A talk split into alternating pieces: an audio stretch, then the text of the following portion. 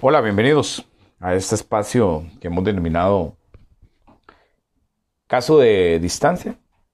Número uno, problemas. Bueno, hemos ido poco a poco como ya tomando cuál es la mecánica. Una semana trabajamos la fórmula desnuda, sin carne. Y la siguiente semana como que el profe nos da unos problemas donde ya le pone carne. Cuando es desnuda sin carne, pues yo simplemente me vuelvo un robot mecánico que me programan, me dicen, usa este programa, estos son los datos, genere. Pero cuando ya me dan un problema, me hacen imaginarme que yo estoy ahí. ¿Qué voy a hacer hoy? Hoy vamos a hacer algo diferente. Voy a leer los tres problemas que ustedes van a tener. Y voy a como a, generar ciertas pistas. La fórmula no es una novedad. Ya sabemos que la fórmula es un cubo Rubik que se mueve. Y vamos a juntar, obviamente, eh, una explicación de cómo esa fórmula es rotativa, lo que fue la semana anterior con unos videos. Pero esta semana vamos a juntar una explicación de cómo se utilizan los problemas. El primer problema de esta semana dice que un camión viaja a 12 metros entre segundo. En el ascenso de una pendiente su velocidad baja a 4 metros entre segundo. Esto en 3 segundos. Determine la distancia. ¿Ok? Si ustedes leen el problema, si me escuchan, hay una primera velocidad, una segunda velocidad, hay un tiempo, me preguntan por la distancia. Yo puedo usar la fórmula D es igual a V sub I más V sub F dividido entre 2 por el tiempo fácilmente. Nada más hay sustitución, ¿verdad? Nada más entender quién es la velocidad inicial o V sub 0 y quién es la velocidad final. Nada del otro mundo, creo que es un problema de relativa eh, baja complejidad. Este otro problema que tenemos de ejemplo dice, un venado recorre con aceleración constante. ¿Por qué hay que hacer esta mención? Porque se está hablando de movimiento rectilíneo uniformemente acelerado. Cubriendo una distancia entre dos puntos de 70 metros, me están dando D. En 7 segundos me están dando T.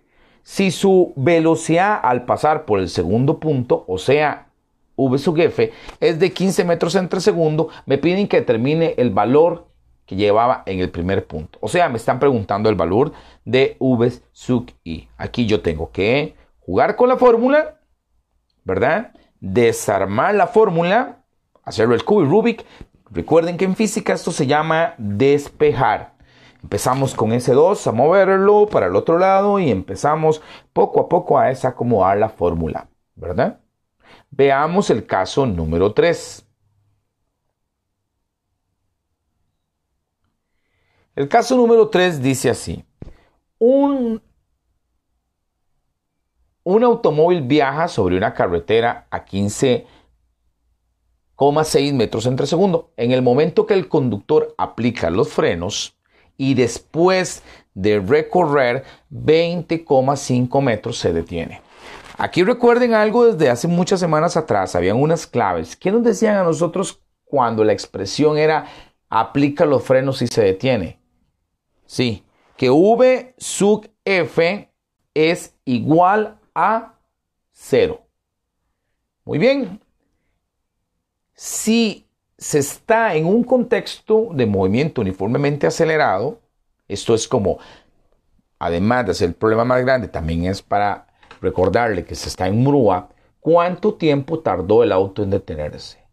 Cualquiera diría que no les dan la velocidad final, pero yo quise grabar este podcast porque yo quería volver a retomar esas claves. Tenemos velocidad inicial, tenemos una distancia, tenemos una velocidad final y nos preguntan por el tiempo. Otra vez el cubo Rubik y venimos y acomodamos nuestra fórmula. Vamos a ver en el video tutorial, en la presentación de PowerPoint, el código de colores que nos ayuda a entender el procedimiento. ¿Verdad? Bueno, estos serían los tres ejemplos que tenemos para esta semana. Tenemos tres ejercicios sumamente similares para esta semana. Es la aplicación del caso número uno del cálculo de distancia. Vamos a tener caso número dos y caso número tres. Y ustedes van a ver que cuando lleguemos al último caso, esto para ustedes va a ser muy fácil porque es como que puede ir entendiendo, es como que tiene varias posibilidades, como que tiene varias soluciones de acuerdo a diferentes problemas y usted desarrolló una habilidad de discriminar. Que estén muy bien, gustos gigantes. Espero que les pueda ayudar más lo del video y la presente PowerPoint a que las cosas más que hacerlas bien que lo puedan entender. Chao, hasta pronto.